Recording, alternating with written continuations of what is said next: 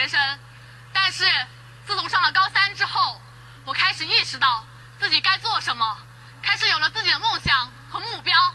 于是，我开始特别努力的学习，希望拉近一点我与别人之间的差距。进入高三的第一次考试，我考了三百六。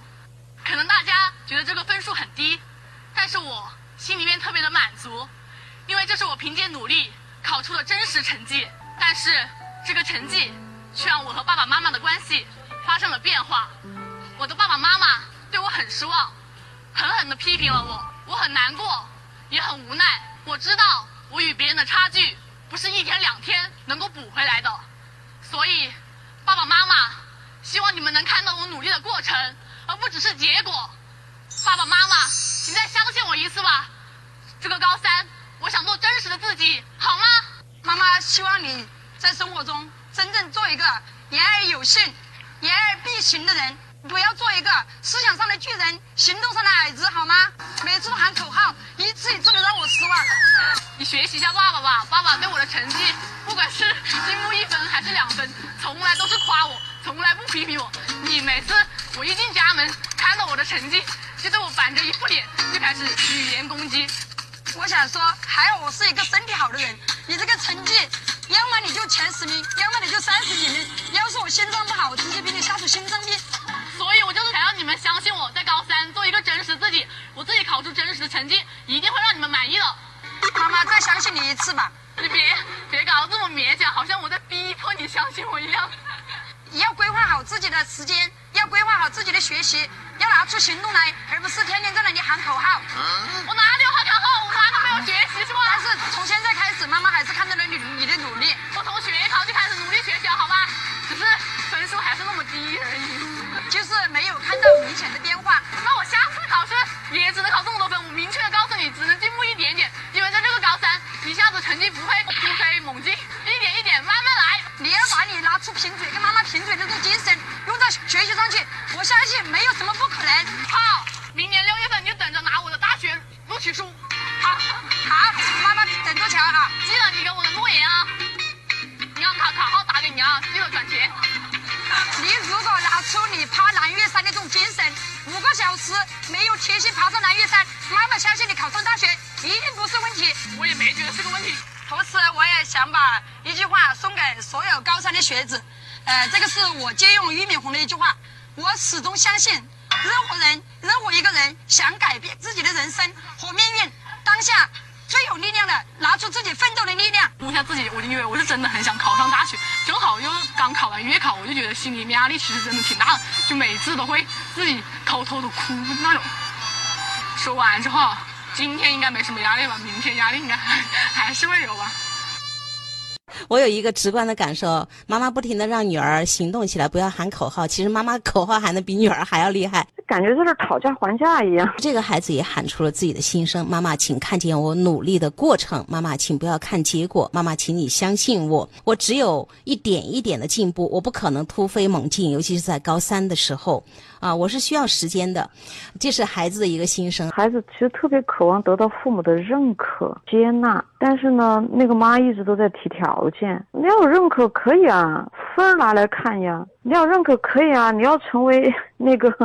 行动的巨人，而不是语言的巨人。你要我认可，你可以啊，你把东西摆出来呀。条件合适我们就认可你，条件不合适我们就不认可你。就一直看到在那儿讨价还价，我就那感觉。孩子后面有一个很小声的啊，跟妈妈说：“那行，那我就把那个大学的录取通知书到时候拿给你，但是把那个卡啊卡号准备好，把那个钱给我打过来。”其实妈妈估计跟他还有这样的一个约定，就是妈妈一直在跟孩子提条件。比方说，妈妈说了很多，你把贫嘴的功夫跟我用在学习上。就可以了啊！你把爬山的精神啊用在学习上，你就会 有力量，你就会怎么样啊？你学会规划了就怎么怎么样啊？妈妈跟上一个妈妈一样的，特别擅长于讲这些大道理。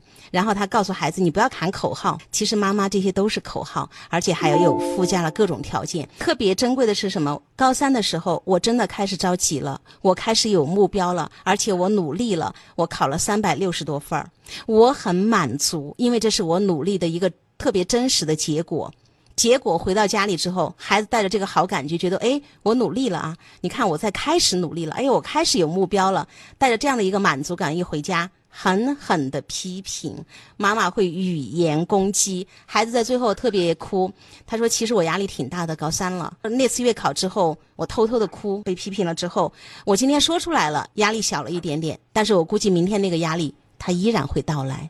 有时候会觉得这些多么有鲜活气的孩子。”就被父母用这个爬山不可以，贫嘴不可以，你就立刻变为一个学习的机器和一个产出高分的机器，就这样活生生的把人变成了一个机器。然后这个孩子到了高三了，他自己从里面生发出了一个动力。对，对我而言，我会觉得分儿不重要，我会觉得他内在的动力起来了。他的自我起来了，这非常重要，太重要了，绝对值得。嗯，对，不停的去鼓励，就是这个自我起来了以后，这是你自己从里面生发出的力量去打下的第一场战争。嗯，打败多少敌人不要紧，这是你自己亲自打的。但是实际上，父母他们永远在以以分数，以分数在论。论英雄，我就觉得他看不到那个努力。你知道那个为什么游戏那么抓人吗？因为游戏就会在孩子获得一丁点儿成就、闯关成功的时候，有一个及时奖励、及时回馈。但是你看这个孩子，他是有一点点成就，就是他是凭自己的成绩考了三百多分，但是家长的眼睛特别粗，他看不到，他要看到一个清华北大的六百多分才看得到。但是他们不及时的去看见回馈、回应。孩子闪烁的这一点微光，很有可能就会因为缺乏回应而陷入寂灭。还不是缺乏回应哦，是一进家门 狠狠的批评，还有语言攻击。唉，确实，所以就是不是说没有回应，而且还是浇了一瓢冷水。你看到起了一个银烛之光，结果呢，还没说好好的呵护，上去两瓢冷水。对，啥都没了哈，多遗憾呢！孩子的哭都是一个人偷偷的。说过他们在青春期有过半夜偷偷的哭泣，但他们的父母都是不知道，什么都不知道。这些父母的情感隔离都非常严重，他们不太有情感。所以他们根本感受不到孩子的失望乃至绝望，所以这个孩子，你看他也哭了嘛，但是妈妈还不是啥感觉没有。我们说看见努力的过程特别特别的重要，就是我们之前在第一小节也提到过。就是些微的努力和那些成就感、好的感觉一点一点累积着出来，孩子就有动力了，他觉得我行我能了，对吧？孩子说：“我开始有了目标了，高三了，我真的开始着急起来了。”当孩子带着这样一个内在的，就是已经开始起来发动的这样一个状态的时候，没有及时的正向的回应，孩子最后还在跟妈妈说：“妈妈，你知道吗？我其实一直在学习，我一直在学，只是不那么明显。”妈妈说：“是啊，我没有看到你明显的进步，那我就跟你明说了。”现在高三，我还是只能够一点一点的进步，我不可能突飞猛进的啊！妈妈又开始各种讲道理了。孩子，我我还是那句话，彭老师，他们真的很清楚自己，比我们更清楚自己。是啊，每个孩子都知道什么是最适合自己的，他们要用他们的感觉去跟这个世界链接。而在青春期，我们的孩子是非常需要有一个重要他人，可以成为他精神上的支持者和引领者。但是很显然，这些父母呢，起了一个至少在这一刻起了副作用，所以多令孩子遗憾呢。这些孩子，你看。个个都拼了命的希望得到父母的认可。我们每一个生命来到人世间，可能最渴望得到的就是父母的点头、接纳和认可。哪怕赢得全世界的掌声，都不如赢得你的一下点头。这些孩子都多么个多么渴望，但是他们看不到孩子的那个呼喊背后的那一份，真的是用生命在呐喊，希望父母能够对他们有所认可。从小到大都在高标准严要求，天天都在讲道理，说他们这儿不好那儿不好。孩子真的是太渴求被父母看见、接纳。当一个孩子赢了世界，但是没有父母的掌声，那就是输了你，其实就输了世界。哪怕全世界对我欢呼，我可能也没有幸福感。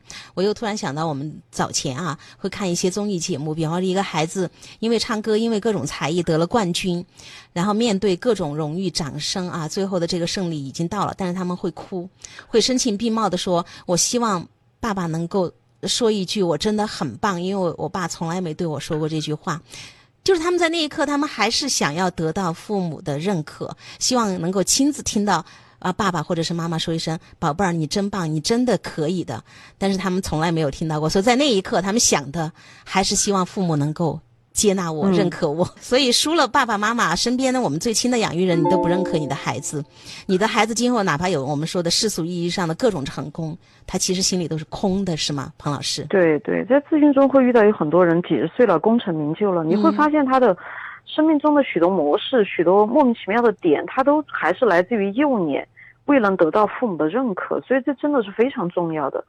弗洛伊德说，只有充分享受母爱的人一生自信。所以那个孩子要自信，要觉得自己棒，觉得自己可以。他是首先从抚养人的眼睛和嘴巴里去获得这份认可，就是他的父母的眼中有他，嗯有亮闪闪的表情看着他，嘴巴里面有他，有对他的认可和鼓励。所以说，孩子他是怎么样去赢得他自己的内在形象？我很棒，我很不错，呃，那是来自于抚养人的眼睛和嘴巴的。但是你看，在刚才的这些抚养人的眼睛和嘴巴里面，嗯就都没有，所以这孩子真的是拼了命的站在这个台上，当着全校的同学来呐喊，然后当众就泪崩就哭了。你说这得压抑了多少年的这个期许、失望、绝望、痛苦？但是这父母到现在为止依然是站在下面说着一大套那个道理。